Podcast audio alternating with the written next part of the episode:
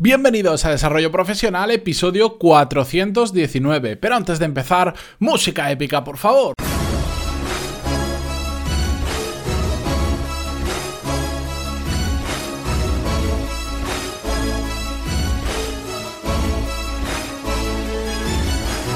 Muy buenos días a todos y bienvenidos a Desarrollo Profesional, el podcast donde hablamos sobre todas las técnicas, habilidades, estrategias y trucos necesarios para mejorar cada día en nuestro trabajo. Inauguramos el mes de agosto porque hoy es 1 de agosto de 2018 con un tema que me gusta mucho, el de la puntualidad. Pero también es un tema del que me cuesta bastante hablar de forma objetiva porque yo soy un extremo de puntualidad. De hecho, ya lo comentaré a lo largo del episodio, pero incluso a veces hasta me paso de lo puntual que soy. Así que, bueno, como soy consciente de ello, voy a tratar de separarme de mí mismo y hablar de esto de la forma más objetiva posible.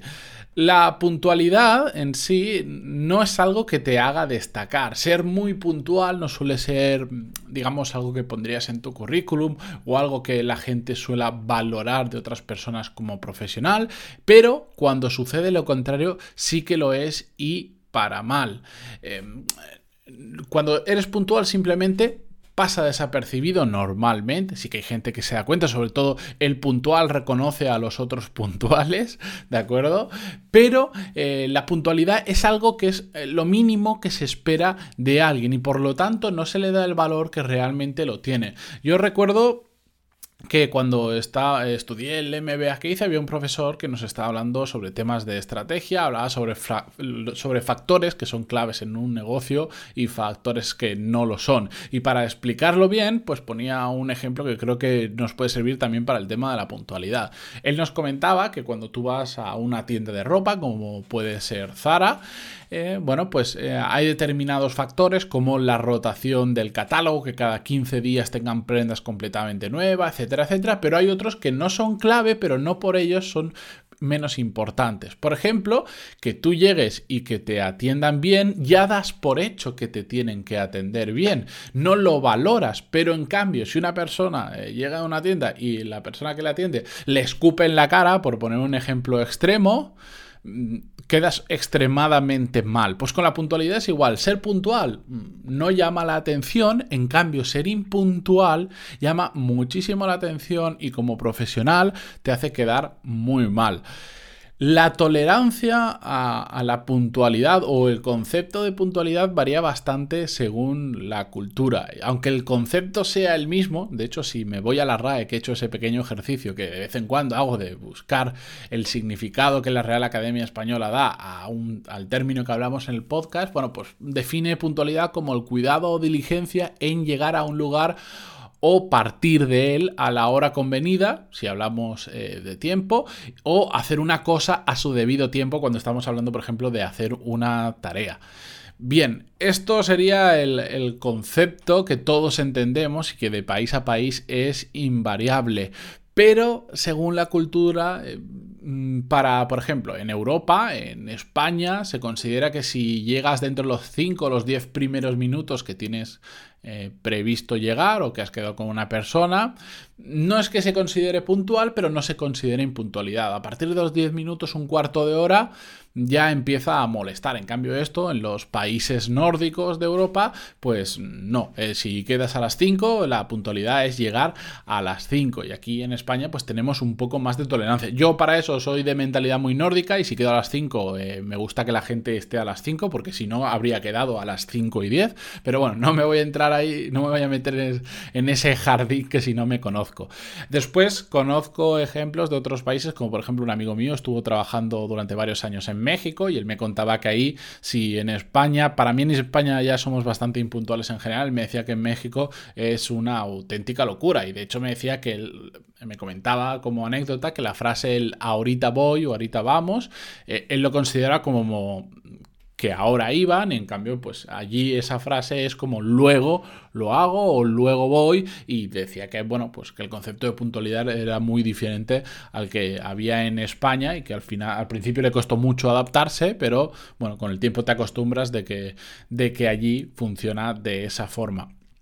La puntualidad en el mundo laboral, cambiando, yéndonos, dejando el tema de las culturas aparte, eh, como os decía, ser puntuales, pues no se percibe mucho en general, pero sí que da una sensación de profesionalidad muy grande. Hoy vamos a estar centrados en el tema de la puntualidad laboral. Después en, la puntualidad personal pasa un poco lo mismo, pero sobre todo cuando estamos hablando del mundo laboral, la sensación de profesionalidad que genera se debe sobre todo a que demuestras que hay un compromiso con la otra persona con la que has quedado, que hay un respeto, sobre todo, que es muy importante en la puntualidad, la palabra respeto sobre el tiempo de la otra persona, porque si has quedado a las 7, tienes una reunión de una hora y llegas media hora tarde, lo que estás es despreciando el tiempo, esa media hora que la otra persona ha tenido que esperarte. Pero también la puntualidad es un símbolo de respeto a tu propio tiempo.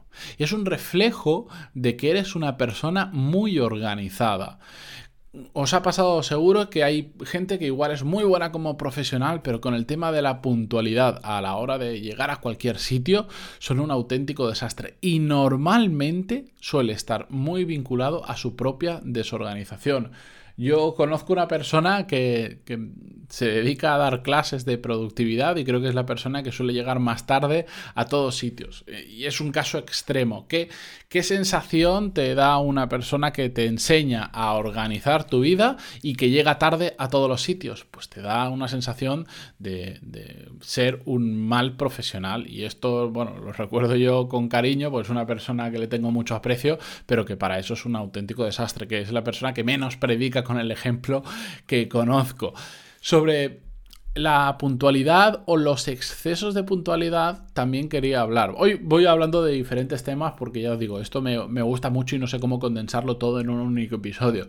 Pero en la puntualidad no solo está mal si, eh, si, no la cumples y llegas muy tarde, sino que en ocasiones, si nos pasamos de ser puntuales, y esto, y esto, esto es algo que me pasa a mí habitualmente, en ocasiones puede dar la sensación a las otras personas de que nos sobra el tiempo, de que tienes pocas cosas que hacer, porque si tú quedas a las 7 y estás a las 6 y media, ya por ahí la otra persona puede decir, este no tiene nada que hacer, o qué.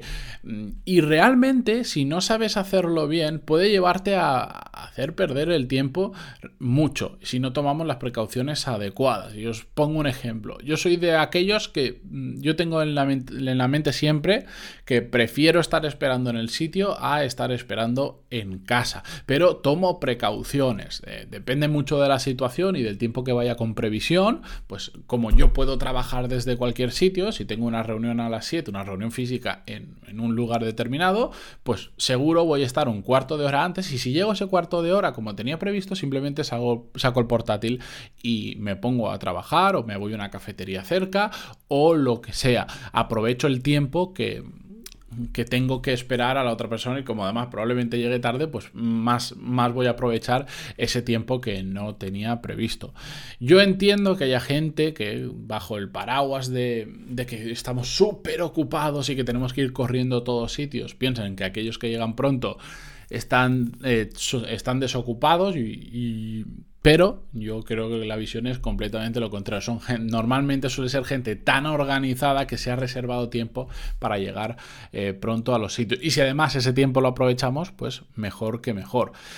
Os voy a dar varios eh, consejos desde mi punto de vista práctico de cómo podemos ser más puntuales, que me imagino que todos los que sois impuntuales y que ya habéis sido conscientes de que lo sois en ocasiones, querréis escuchar. Lo más importante simplemente es tomar el control de nuestro tiempo. Es eh, así de fácil y así de complicado a la vez. Llevar las cosas con una agenda. La impuntualidad en muchas ocasiones se debe a que no tenemos el control de nuestro tiempo. No sabemos, pues sí, hemos quedado a las 7, pero no sabemos todo lo que hay entre medias y vamos apurando, apurando y de repente, uy, ya llego tarde. Y como llego tarde, pues bueno, no pasa nada que llegue 10 minutos más tarde empezar a utilizar una agenda, empezar a utilizar un calendario. En mi caso, ya sabéis, yo utilizo Google Calendar. Es, es, muy sencillo. Tenéis un curso, el curso de productividad básico, que os lo dejo en las notas del programa para que le peguéis un vistazo. Y además tenéis un montón de episodios del podcast que hablamos sobre productividad. Simplemente entráis en pantaloni.es barra podcast barra productividad o dentro del podcast le dais a la sección de productividad en la página y os ordena todos los episodios. Eh, para mí, una de las cosas más importantes, además de llevar una buena agenda y de ser organizado, es calcular muy bien el tiempo que tardamos en hacer realmente las cosas. Porque tendemos a infravalorar los tiempos de desplazamientos, que suele ser donde la mayoría de las personas caen en el error a la hora de reunirse con otra persona o de quedar en algún sitio.